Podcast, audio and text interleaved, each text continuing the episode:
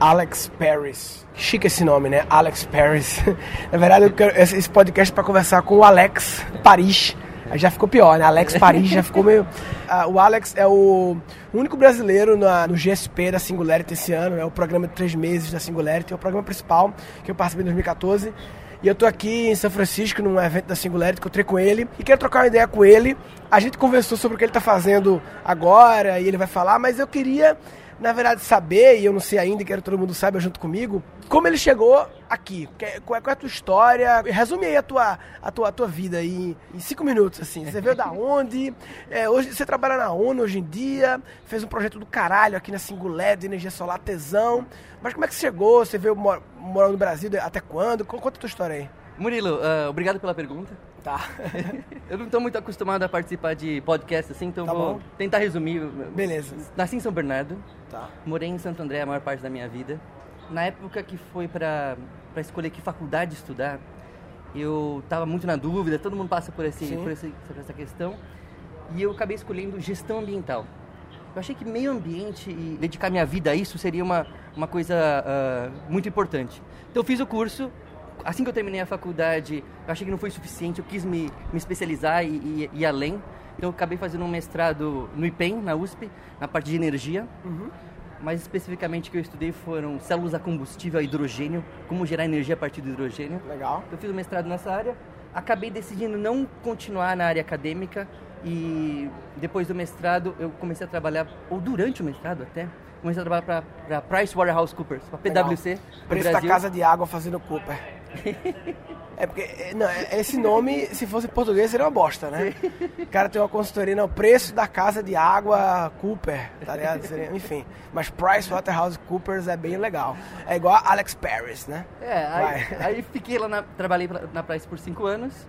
Fazendo o que lá? Uh, consultoria em sustentabilidade. Lá, então legal. a Price tem grandes clientes, as maiores empresas do Brasil e no departamento chamado SBS, Sustainable Business Solutions, tá. a gente prestava consultoria para melhorar a questão ambiental, a questão específica de mudanças climáticas, eu trabalhei bastante nessa época, créditos de carbono, projeto de crédito de carbono, na época eu trabalhei na Price.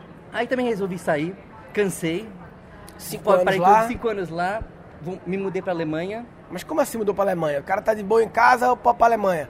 Bolsa de estudo. Fui ah, ganhou a bolsa. Estudar energias renováveis. Ah, tá. Você aplicou para a parada, uhum. numa universidade, uma pós, um mestrado, o quê?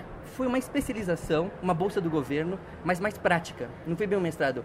Um curso de um ano, dividido em três partes.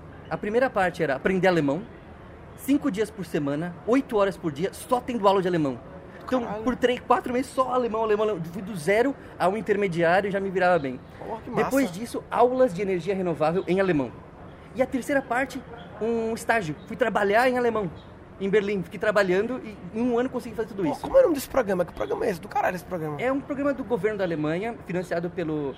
Na época que eu entrei, o nome... Existe, a, ainda, agência... existe ainda esse programa? Agora é um pouco diferente. Isso, isso foi em 2010. Como é que chama isso aí? Então, a agência chamava Invent, a agência do, do, governo alemão, mas essa agência se, se diluiu, ela, ela, teve uma fusão com uma outra agência, que é a GTZ, uhum. e agora é G, GIZ, GIZ, essa é a agência do governo alemão que financia esse, esse tipo de curso para profissionais que querem uh, se especializar em, em, diferentes áreas. No meu caso, energias renováveis na Alemanha. Do caralho. Aí tu fosse para lá, aprendesse alemão, é. trampasse lá, aí foi ficando. Foi em Berlim isso? Fui em várias cidades da Alemanha, mas meu estágio Porra, foi em Berlim. bolsa massa, é. fica rodando na Alemanha, aprendendo é. a parada e, e não pagava nada. Não, tudo ganhava até. Ganhava. ganhava. que lindo Não, esse E a parte mais louca é que pros pré-selecionados... Como é que tu descobriste esse negócio? Muita gente aplica? Muita. É difícil entrar? Não, muita gente aplica. Uh, por exemplo, meu chefe na PricewaterhouseCoopers uhum. tinha feito o mesmo negócio. Entendi. Alguns anos atrás, ele era um pouco mais velho que eu. Uh, a parte mais louca desse curso é que só, em, por exemplo, a entrevista... A entrevista foi no Uruguai. Entrevista no Uruguai... Fui lá fazer entrevista no Uruguai, passei. Aí depois, ó, os selecionados da América Latina inteira vão fazer um pré-curso na Nicarágua. Então me pagaram dois meses para ficar na Nicarágua aprendendo alemão. Com todos os especialistas de energia da América Latina que foram selecionados para esse curso. Então eu fiquei morando na Nicarágua aprendendo alemão. Então eu falo pro pessoal, você vai fazer na Nicarágua? Eu vou aprender alemão na Nicarágua. que louco esse é, é, uma história que as coisas vão acontecendo. Mas, mas é difícil selecionado, assim, não é uma seleção fácil. Não, não sim, eu fui o único brasileiro, de novo. Tá. Entendi. Tinham outros. É, porque é bom demais pra ser verdade esse esquema aí. Porra, acaba ganhando dinheiro pra ficar rodando as paradas no Nicarágua e tal.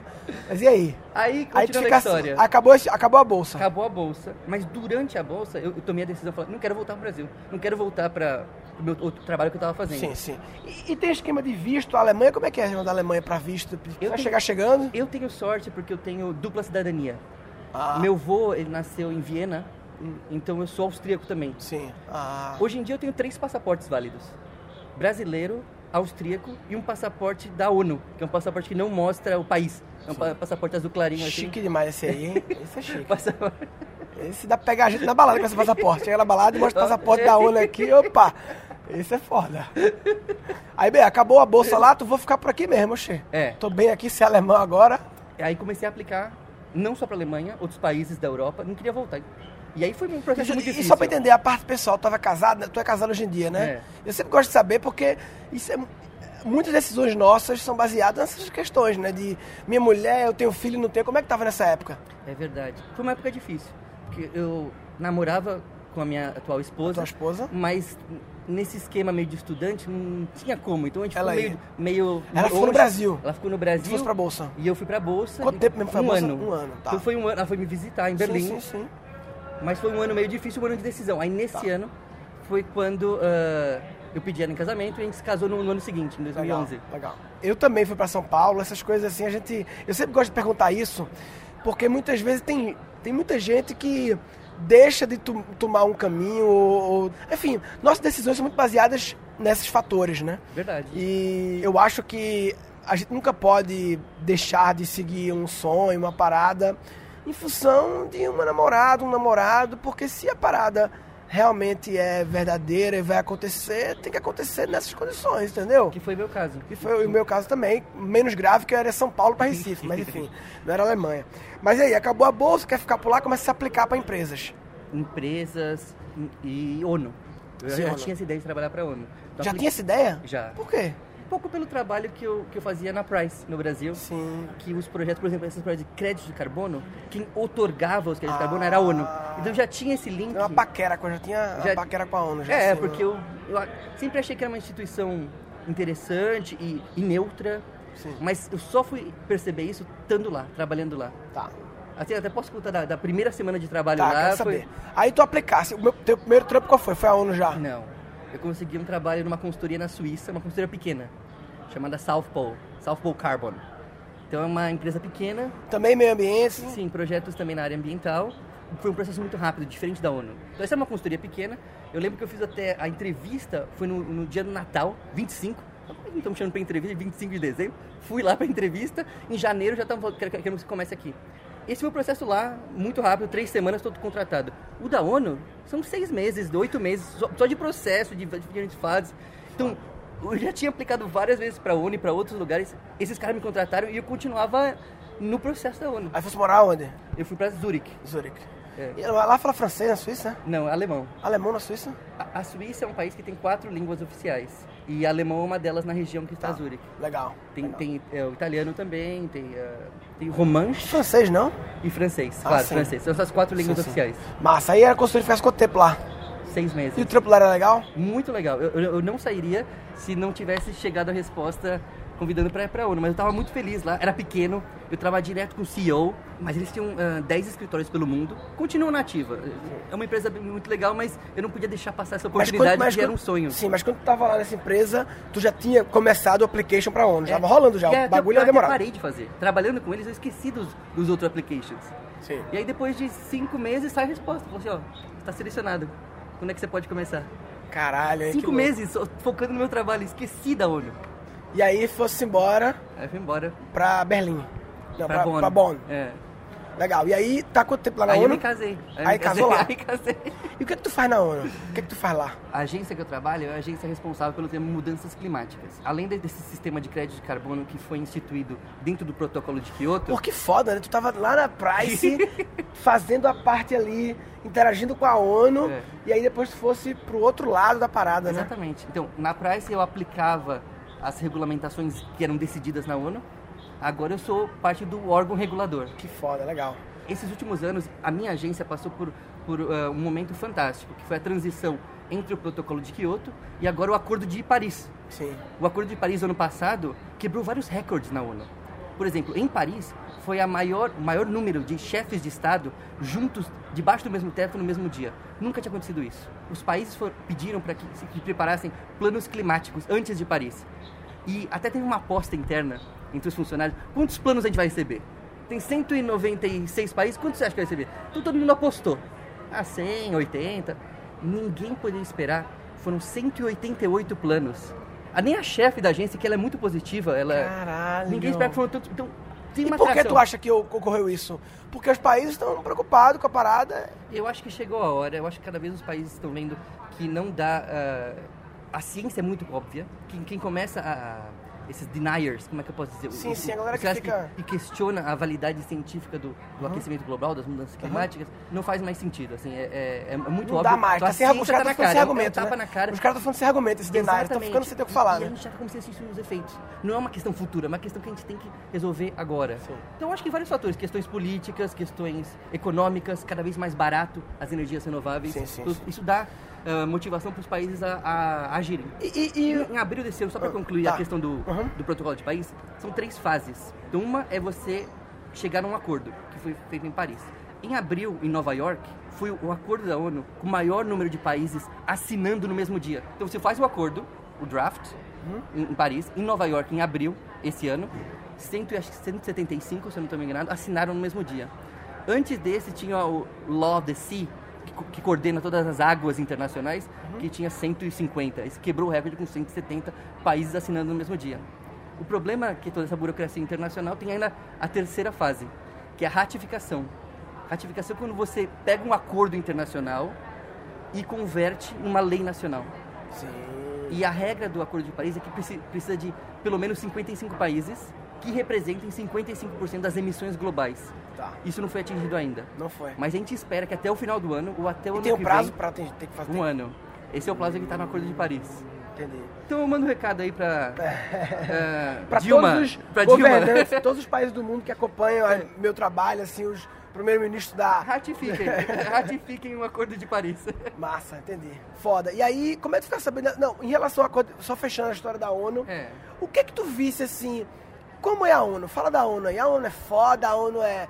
Pode falar as coisas ruins da ONU, mas é burocrática, lógico. Hum. Lógico, não tem como não ser. Mas anda, o negócio anda lá. Cara, eu, como eu estava querendo falar da primeira semana, eu Como foi a primeira Eu, semana eu me na senti ONU? Muito alinhado com os valores da ONU. Eles dão um treinamento para os novos contratados e a primeira coisa que eles te falam, que para mim marcou bastante, é assim: você está aqui e você não representa o seu país. Você não pode representar os interesses do seu país. Foda, legal isso aí. É, E que para mim tem, tem tudo a ver. O que Lógico. você representa é os valores da ONU, a questão, no nosso caso mais específica, das mudanças climáticas, porque cada país vai ter o seu interesse, cada país vai Uhum. Sim, tentar sim, puxar sim, sim. a bola para um lado. E até nessa mesma semana que eles te dão o passaporte azul, sem país no passaporte, assim, aqui é, o seu trabalho é baseado nisso. E, claro, não é uma instituição perfeita, é uma instituição gigante, tem muitas agências. Só para você conhecer a ONU, para você ter uma ideia, na, na Universidade de Nova York, tem um curso sobre a ONU, de, de um ano. Então eu não sei os detalhes de todas as Quem agências. foi que todas- inventou a ONU? De onde surgiu a ONU? Tu a sabe? ONU, claro, claro. é, Eu não sei os detalhes que eu não fiz esse curso de um ano na universidade. Porra, trampo do mas é, em linhas gerais, foi uma instituição que surgiu depois da Segunda Guerra Mundial para evitar que tenha outras guerras mundiais. Para evitar a terceira. É. Basicamente foi isso. Entendi. Aí na primeira semana dá esse treinamento e tal. Tem muito brasileiro lá? Na, Na tua minha, agência? então, na minha agência tem 500 pessoas, 8 brasileiros. 8 brasileiros Tá. dos 500. Eu acho pouco. Sim, sim. Em relação à primeira semana, eu tenho que falar mais alguma coisa não? Alguma Não, aí falar? já começou. Aí o que aconteceu comigo não só na, na primeira semana, comecei a trabalhar e surgiram algumas oportunidades internas da ONU. Então, por exemplo, vou contar uma história que eh, surgiu um- uma aplicação interna, assim, um, um processo seletivo interno para funcionários, para uma iniciativa chamada os Centros de Colaboração Regional. Então, é um tipo de coisa que se aplica sem saber para onde eles vão te mandar. Então, é, você quer, é uma Se iniciativa for nova aprovado, tem que ir. tem que ir. Ou não, você fala não, mas Sim, só que é sim, meio sim. chato. É assim, meio enfim, chato, ou você pode falar não não fica chato. Você dá uma justificativa. Então é o seguinte, eles falam assim, olha, nós queremos expandir essa agência. A gente só está aqui na Alemanha, em Bonn, mas queremos expandir para outras partes. Você quer participar dessa iniciativa de expandir com parceiros regionais? Eu falei, quero. Então apliquei sem saber para um dia.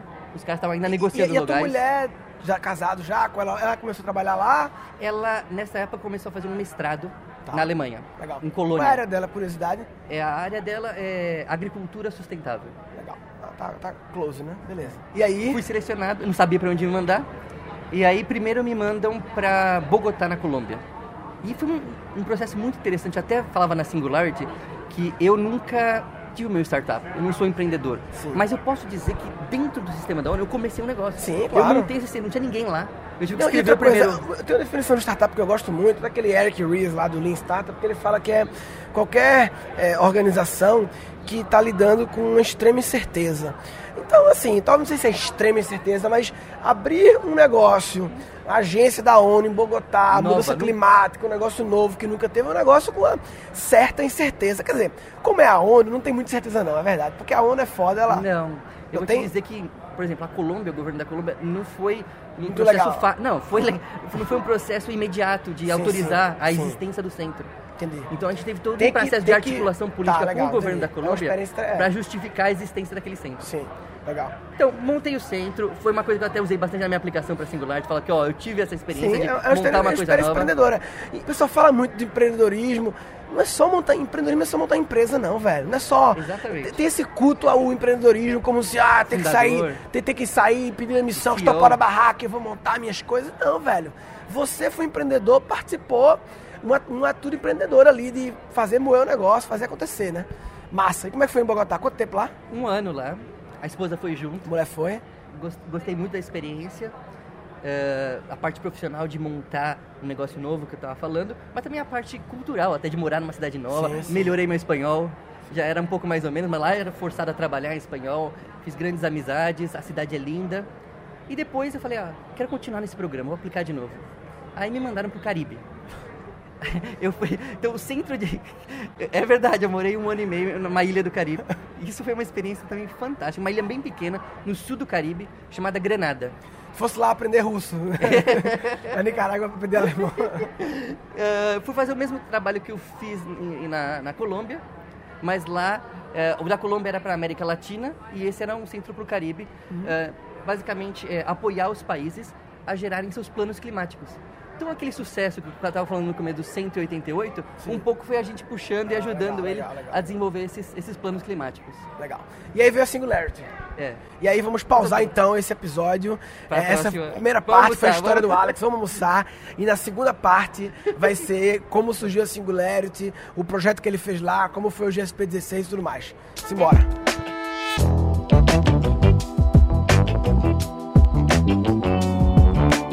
De volta Alex Paris. Alex, conta aí a Singularity. Como é que você foi sabendo a Singularity? Cara, eu, eu não lembro exatamente quando foi que eu.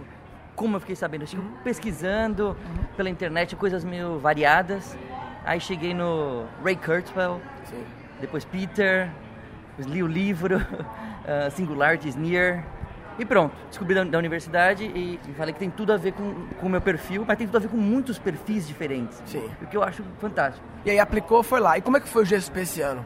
Como é que foi? Não, só pra comentar, eu apliquei ano passado também, ah, não você aplicou ano passado não conseguiu. É, e, e aí eu falei, quase que eu não aplico esse ano. Porque eu falei, pô, se eu não conseguir é porque meu perfil não é exatamente o que estão buscando. Você então, pensou em fazer o executivo ou não? Eu sempre achei que o DSP era mais a minha cara, era mais tempo e... Pensei, pensei, mas, mas eu sempre preferi o DSP fosse o como único opção. brasileiro esse ano, que louco. Meu ano teve oito, eu acho, brasileiros. Teve uma... Foi meio vê, normal, na, na meu conferência que a gente tá agora, tem tanto. Muito, brasileiro. muito, muito Onde eu incrível. ando- Meu Deus, incrível. quanto brasileiro. brasileiro tem. Muito brasileiro. E muitos que não tem uma relação assim, tanto de, não é alumni, é gente Sim, sim, galera escutou, curiosa, tá, né? querendo ver. E como é que foi esse ano, GSP? Conta aí, resumidamente assim, foi... O que você tirou de aprendizagens? O que, é que você achou legal? O que é que... Da experiência em si, não do conteúdo, começar a falar sobre Artificial Intelligence. Não, teve uma aula que o cara falou, não. Beleza, assim, mas é, é um curso assim muito intenso. As primeiras semanas assim você não para. É, o outro nome da, da Singularity é Sleepless University, sim, é assim, que é a é. universidade que você não dorme. Então você começava às 8 da manhã e terminava às 10 da noite. É, foda. Sem parar, uma palestra atrás da outra, tanto dos professores da própria Singularity e muitos convidados. E esses convidados são, São os fantásticos. Aqueles da noite, o Fireside Talks. Exatamente. Aqueles cabas que vêm nove da noite, aqueles são os melhores, né? Eu vou, cabas- alguns, por exemplo, um que me marcou muito foi um que foi, foi o, Fire- o Fireside do Ray Kurzweil. Uhum. Ele trouxe uma menina, não lembro o nome dela, 13 anos de idade, criança. Foi mesmo. E que ela montava robôs. e ela explicava, e ela não só montava, e, e ela sabia por trás da ciência.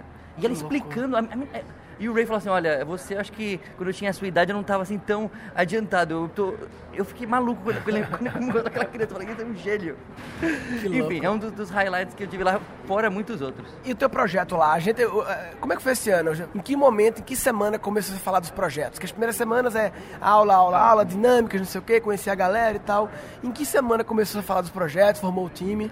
Esse ano, uh, eles tentaram formar um pouco antes do que os outros anos, porque essa é uma parte um pouco, vamos dizer assim, estressante. Estressante, é. Porque estressante. imagina, 80 pessoas que não se conhecem, nunca Uhum. se viram na vida, de 40 países diferentes, que era o nosso caso, uh, tem que se formar em equipes Uhum. para fazer um projeto. E esse projeto, no final, eles, eles querem que impacte um bilhão de pessoas em 10 anos. E É tem uma questão também que as pessoas que estão lá, assim, cada pessoa que tem lá, ela tem alguma coisa de diferente, assim, ela tem um- algum tipo de destaque onde trabalha, ou no seu país, ou tem alguma posição. São pessoas que têm alguma coisa diferente, né?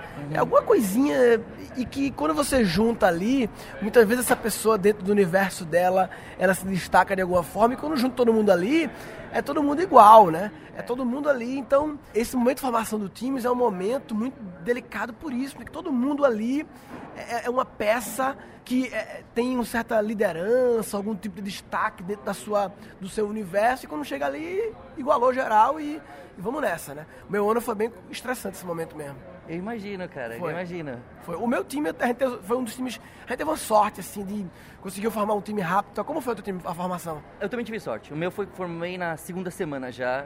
Eu, Foi mesmo? É, foi, foi bem rápido. Mas o que aconteceu esse ano é que eles tentaram algumas coisas diferentes na- no, no GSP da Singularity University.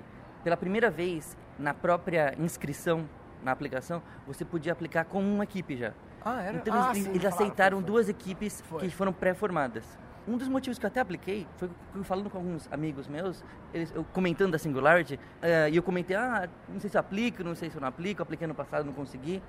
Aí eles falaram assim, não, vamos aplicar junto. Eu falei assim, eu tenho uma ideia assim, vamos, vamos montar. E vocês aplicaram Eu juntos? apliquei junto com E passou dois juntos? amigos. Eu fui o único selecionado da equipe. Ah, que Com louco. dois colegas meus, ah, eles moram no Texas, estão na Universidade de Brasileiro, Austin. Não, são americanos. Eu conheci eles no Japão, quando eu, eu morei no Japão uma época. Caralho, morou no essa, Japão, essa, essa parte, parte- Não, não, não tem na história Porra. passada.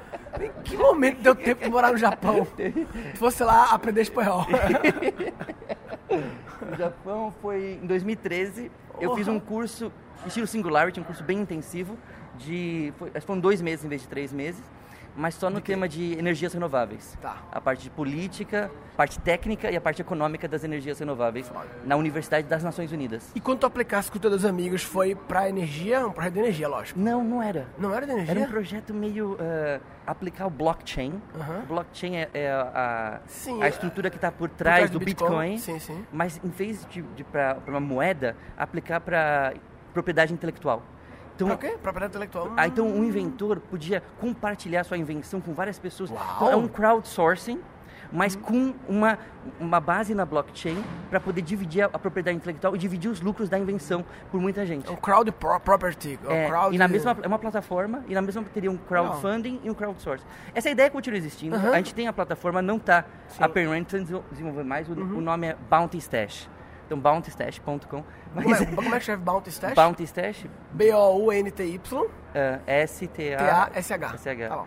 Enfim, mas essa ideia não está ainda desenvolvida, não está up and running, mas a gente Mas tu, quando chegasse lá, tu chegasse querendo botar essa ideia... Eu tentei, eu falei, eu, foi assim, durante o processo de seleção, e estava claro isso, que eles falaram assim, olha, pode ser que o time inteiro seja selecionado ou que só uma pessoa, é um processo individual. Uhum.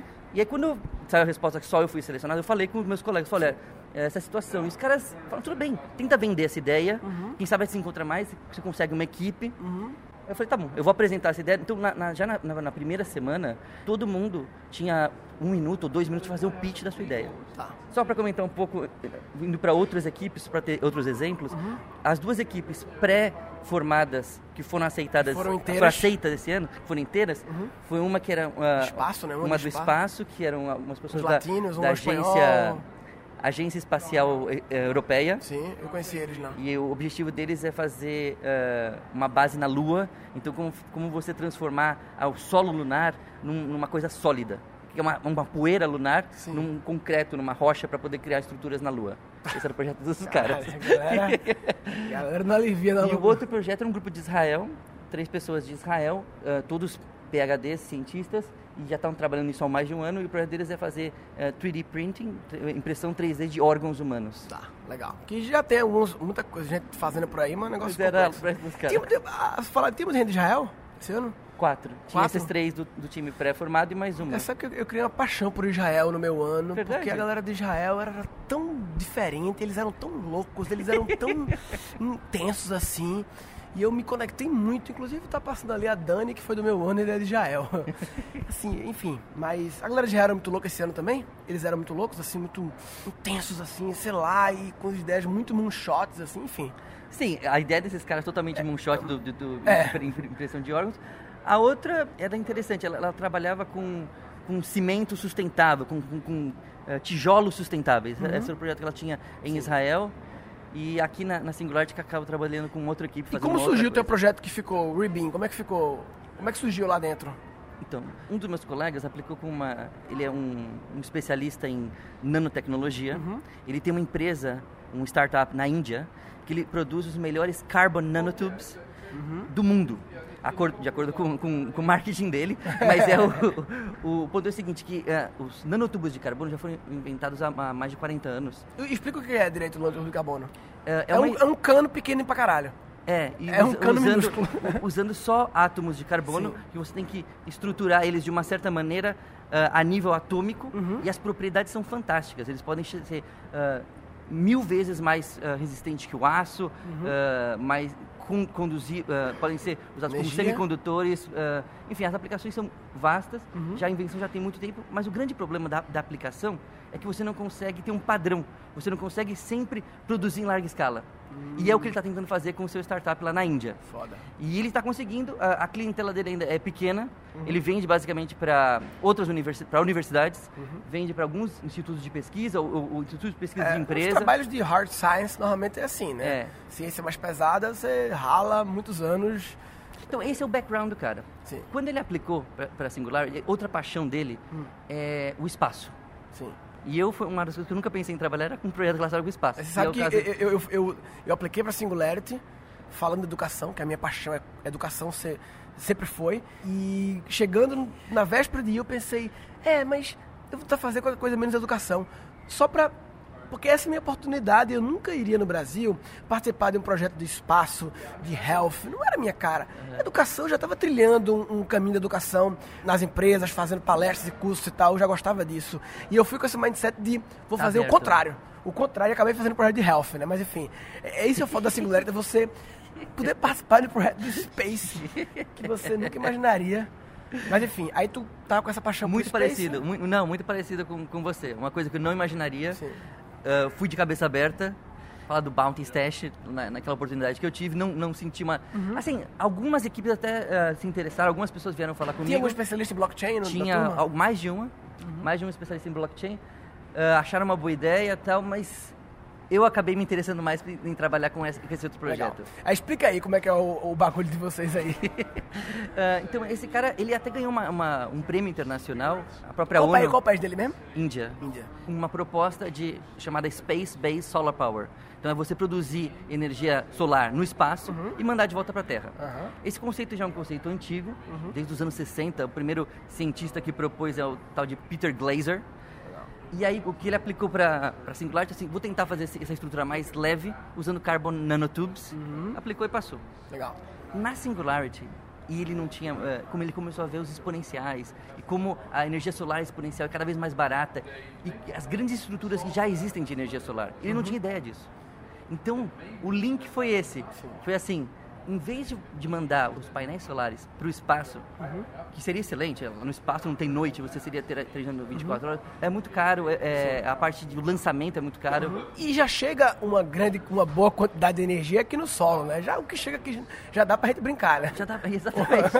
então a grande ideia, o Rubin, o nosso projeto foi eh, deixar os painéis solares na Terra, Na Terra. usar em lugares de áreas alta incidência, em lugares de alta incidência solar. eh, e compartilhar o excesso da energia produzida Uhum. através de microondas e usar uma estrutura no espaço bem leve, Pra transferir. que, que seria só um refletor, Refletor. para uma outra estrutura semelhante em outra parte do, Puta do que planeta. pariu, isso é muito lindo.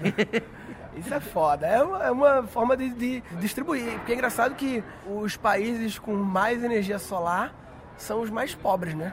Ah, os países São tropicais. os países né? tropicais, Exatamente, né? é, e é. os que mais demandam energia são os mais ricos, têm menos sol. Ou seja, tem, existe claramente na Terra um problema de distribuição solar. Exatamente, exatamente. Um, um desequilíbrio, né? É, o outro ponto é o grande lance das. Não só solar, mas as outras renováveis também, É. é, a questão de storage, de Sim, como armazenar é, o- é o grande energia. problema, né? Com é esse projeto, captar, é. esquece. Você distribui não precisa de storage, você, você distribui na hora Dis- num e- ponto e- de demanda. E, pro- e chega no outro ponto para consumir real time, para transferir ou para consumir já. Não tem que armazenar na outra ponta não, né? Já manda para consumir. Sim, sim. já O- manda na hora. Você usa o próprio grid, você usa a rede elétrica, o sistema nacional de cada país como. Bota pra dentro, Pra né? botar pra dentro, Beleza, exatamente. legal. Foda. E aí, então... então, resumindo, pessoal, é, é um projeto simples, entendeu? Ele quer botar uma placa solar na, na terra lá, no deserto do Saara, em qualquer lugar que tenha sol pra caralho, e um espelhozinho muito básico lá, né? Lá em cima, do, fora do planeta. Na verdade, só pra esclarecer, não é bem um espelho. Não, eu porque tô, que tá tô, tô, tô, tô simplificando de modo, de modo idiota. que tá dando- tudo isso só pra dizer que não é um espelho, que, que tá refletindo não são a luz, que não tá refletindo luz, tá refletindo micro-ondas. Micro-ondas, entendeu? Então, pode ser uma estrutura até vazada. É Hum. um mesh chamado que as ondas elas têm de 6 a 12 centímetros e ela vai, vai refletir como a luz. Entendi. Elas se comportam como a luz, mas elas são transparentes. E o caminho invisível que esse, esse microwave vai do Saara pro céu, nesse caminho tem algum risco? É muito boa ideia, mas quais são os problemas dessa ideia? Tem problemas, lógico. Claro, então, Quais são os challenges? várias coisas nisso. Ah, apesar da gente ter bolado essa ideia nessa, nessa discussão nesse grupo, Aham. e depois até a gente incorporou um, um, um espanhol que é engenheiro aeroespacial no nosso grupo, fazendo uma, uma revisão de literatura, a gente descobriu que essa ideia já, já existia também. Tá. Em 73, ah, Eric Crafter, esse é o nome do cientista, acho que é canadense, propôs a- a uma coisa bem similar. Então, a gente tem toda essa Porque história. essa, essa micro é, onda é muito velha, né? É, é, é usada para outros fins, mas para se transmitir eletricidade ainda não nessas escalas que a gente está falando. Sim, sim. Mas em escalas menores já, já rola. Não comercial. Se você for ver, não existe uma aplicação comercial hoje em dia. É. Como existem e- essas ideias já há 40 anos, existem muitos estudos, muitas agências espaciais estão vendo isso. E uma das coisas que foi mais estudada é essa parte de segurança. Sim. Uma das agências espaciais que está mais avançada é a agência espacial japonesa. Então tem vários estudos de qual ah, as questões relacionadas com segurança desse sistema. Isso é muito bom que a gente pode usar e ver das diferentes frequências de microondas qual é a ideal, mais segura, menos segura. Aqui, por exemplo, nos Estados Unidos mesmo, a EPA, que é a agência ambiental, tipo o IBAMA dos Estados Unidos, eles publicaram um estudo que eles colocaram pássaros num túnel de vento. É, e no túnel de vento colocaram várias frequências de micro-onda para transmitir energia. E qual que seria dessas frequências a que assegura que os pássaros sobrevivem? Aí morreram todos. Deu tudo. Na verdade, não. Há algumas frequências, algumas bandas que as que a gente está querendo trabalhar, que são seguras para os animais, são seguras se algum avião vai passar no meio, não vai acontecer nada, e são bem transparentes à atmosfera. Legal. E, e quais são os próximos passos agora? Vocês. A Singularity tem um, um- uma- um problema que meu time teve, alguns outros times, que é o continuar, né? Esse ano eles resolveram com o Launchpad, né? Agora a história do, que não tinha no meu ano, que é tipo acabar a Singularity agora, os melhores, os 10 melhores times que quiserem continuar e selecionados, passam mais quanto tempo aqui agora? Mais dois meses. Mais dois meses pra ir pra execution, pra fazer moer o negócio, né? É, o Launchpad, eu acho que são duas vezes por semana que a gente tem algum conteúdo. Uhum. E o, resto da semana é focar no projeto. É tentar avançar o máximo que a gente É, vai eles, basicamente eles vão dar o, o ambiente para ficarem lá na- no Parque da NASA, isso essas continua. duas aulas, algum apoio da SU, deve ter alguma coisa lá, enfim, é porque isso era uma dificuldade no meu ano de, ok, acabamos, e agora, pessoal, como é que a gente faz agora? Vamos, vamos pegar o hotel aqui, continuar aqui, Uhum. né? É foda isso aí. Então vai ter esse apoio agora. E você vai ficar, o, time todo vai ficar? Sim, o time todo vai ficar. Legal. Isso também é foda porque a, pessoa quando acaba a Singularity já dá aquela vontade de voltar pro seu país, né? De. Enfim, mas é legal que vai ficar o time, massa. E pra finalizar, velho, Uhum. eu sou apaixonado por energia solar, né? Adoro energia solar. Acho... Você falou do seu, do Putz, seu projeto, com talvez isso. você vai fazer Quero pra fazer da educação, solar, de, Muito legal. de mudar o mindset das crianças desde pequeno, que o sol é fonte de energia, o sol não é só luz e calor, o sol também, é, as pessoas acham que energia é só pilha, duracel e tomada, né? Porra, o sol é a fonte. Enfim, o que, é que você acha da energia solar, futuro da energia solar? Como é que você tem visto? Você deve, você deve estudar pra caralho, estuda pra caralho há muito tempo já isso. Como é que tá a evolução do custo-performance da energia solar? Como você acha que você vê as possíveis barreiras políticas lobby da indústria petrolífera para barrar a energia solar. O que, é que você acha disso aí? Você que trabalha no órgão político e por aí vai. Eu acho que a, a gente está chegando num ponto que a tecnologia está ficando tão acessível e é, é, o que a gente, o conceito que em inglês o nome é grid parity, é o mesmo custo se você produzir energia solar e algum outro tipo de energia e, é, e, até vai ficar mais barato quando quando abaixar disso. Não tem mais não tem, fazer, não tem mais. É, é, o que eu vejo e a, a tendência é essa. Uh, novos que, materiais estão sendo uh, no, estudados. No, no, no, passado dava para mandar matar o cientista do laboratório X que tava tem essas histórias, né? Mandar matar o cientista do laboratório. Hoje em dia vai matar todo mundo porque porra o negócio fodeu. É, eu, eu, não, eu não vejo mais uma, uma volta e, como eu estava falando na, na, última vez que a gente conversou ontem, o Acordo de Paris é quando o mundo inteiro, um acordo universal, é um acordo mais forte que o próprio protocolo de Kyoto, reconhece o problema do aquecimento global, das mudanças climáticas, e a geração de energia é a principal fonte de emissões. Então a gente tem que mudar a matriz energética mundial. Não vai ser um trabalho fácil, é uma revolução energética, mas que já está acontecendo. A gente já vê acontecendo é claramente. É uma grande mudança no, no capitalismo, né? Porque a energia é, é, a indústria número um do mundo, assim, é a número um, tipo, é o, o dono do mundo são os donos da energia, né? Uhum. Então você tem um shift ali, uma mudança na, na, no alicerce do planeta, né? E, e, nos donos do dinheiro, porque o cara, quem controla a energia, controla o dinheiro, né? Na verdade, não é mudança de dono, vai ter uma descentralização do dono da energia, né? Porque quando for solar, não tem mais a centralização de ter que cavar para pegar energia lá na puta que pariu no solo, né? Que aí só poucas pessoas conseguem fazer isso, né? Uhum. E o que é que você vê? O que é que você tem visto aí de coisa solar, de alguns outros projetos solares fodas aí? Tem alguma coisa assim que te chama atenção? Sim, o que me chama bastante atenção, que eu estava falando naquela hora, é um novo material que o pessoal está ah, usando. Sim, eu interrompi que é o, a perovskita. Perovskite, perovskita, acho que se chama em português. É, é um material que ainda está sendo estudado, mas que os, em alguns laboratórios que eu tenho visto, até um colega meu uh, na, na Alemanha, um estagiário que a gente tinha, ele trabalhava num laboratório na China com esses materiais e os, os, os pesquisas que estão sendo publicadas com esse material perovskita está aumentando a eficiência dos painéis já para níveis nunca, nunca chegados, como 30 e poucos por cento, 40 por cento. Foda. E que hoje em dia o máximo é 15, 16. E é engraçado que eu sempre falava isso, né? Principalmente por a singularity, né? que as pessoas normalmente olham para a energia solar e pensam assim, ah, a energia solar está há muito tempo aí, está sempre melhorando, mas tá de sempre devagarzinho, devagarzinho, devagarzinho, né? E como a gente fala toda hora aí, né? O ponto de inflexão, né? Basta um cabo dizer assim, não, peraí, rapaz, tava usando o material errado, porra. Troca por isso aqui e bum, o negócio muda assim. A gente não pode querer só olhar para os dados históricos do passado e projetar para frente no mesmo ritmo de crescimento que é a tal de projeção linear, né? Porque uma hora basta um miserável quebrar um padrão e mudar um material, como tu falasse, que o negócio bluf, pode de um dia para o outro multiplicar 100 vezes. Essa é uma das grandes mensagens na Singularity, Singularity Universe é, e é. em várias áreas. Em várias áreas, em todas as áreas. Velho, do caralho conversar, grande prazer em conhecê-lo. Você é um cara é, que vai causar muito impacto ainda, eu acho, em muitas coisas. É, cara, porque você é, tá num ramo há muito tempo, estudando energias e tal, faz parte de um órgão muito importante e que, enfim, espero que contribua muita coisa aí. Prazer conhecê-lo. Obrigado, prazer foi meu. Já estava um tempão querendo te conhecer, já escutei muito das suas piadas, o stand-up. E, pô, é um prazerzaço, prazerzaço. Muito Valeu. contato. Valeu, velho. Abraço. Galera do Guncast, quem quiser conversar, é, é, mandar um contato pro Alex, qual é o teu e-mail aí? É, quer dar um e-mail? É claro, claro. Dá um e-mail aí, há uma coisa, um contato no Facebook, dá um... Dá, pode dar um e-mail da ONU ou não? Não, né? Pode, acho que. Cara, é chique pra caralho dar o e-mail da ONU, viu? Porra, o e-mail da. Tem que o e-mail da ONU pra mim, não? É. A ONU não tem um, um Gmail não gratuito pra dar para as pessoas, não? Arruma pra mim, papai, o arroba ONU, vai. É onu.org, é? é? Na verdade, eu trabalho por uma instituição ah. chamada UNFCCC. Ah, mas teu e-mail é, é assim? É, é, é Teu e-mail não é ONU, não? Ah, então é bosta. Então sabe, não. Deixa eu ver. Deixa eu ver se presta esse e-mail. Ah, não. Vou, não, não, não, e-mail complexo do caralho. Dá um e-mail normal aí, vai. Não tem alexparis.gmail.com, não, caralho. A-G-E-L-L-E-R-T Paris arroba UNFCCC.int, não. Não tem como arrumar um arroba ONU.org, não, velho. Porra, bicho. Tem algum trem mais fácil fora esse? Tem, é. Alexandre, Alexandre ponto Paris, ponto Paris arroba hotmail.com. É, vamos, vamos, trabalhar esse hotmail, vamos mudar para o Gmail, né, porra? O cara tá criando a disrupção da energia, tá com hotmail, porra. Aí você, pessoal nem, nem confia em tudo direito, tá ligado? É isso aí, galera. Valeu. Alex Paris, um abraço.